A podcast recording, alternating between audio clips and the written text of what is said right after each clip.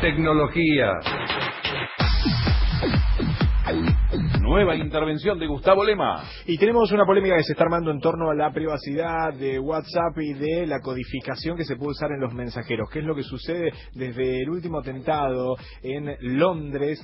Bueno, las autoridades decidieron tratar de ver si podían decodificar los mensajes que se habían mandado este, las personas que participaron de los atentados. Lo concreto es que hay una polémica porque la Unión Europea quiere que se, que, a ver, que los mensajeros no tengan seguridad de codificación o sea, que no estén codificados para poder acceder a esas comunicaciones supuestamente en caso de necesidad. Esto obviamente genera mucha polémica y la gente de Telegram salió a responder. Dijeron, aunque ustedes nos obliguen a evitar las codificaciones, nos obliguen a sacar ese método de seguridad, igualmente quien lo quiera hacer lo va a poder hacer igual, por lo tanto no serviría de nada y obviamente se estaría violando la privacidad de mucha otra gente que no tiene ningún tipo de participación en cuestiones relacionadas con los ataques terroristas. Veremos qué es lo que pasa, la polémica está encendida.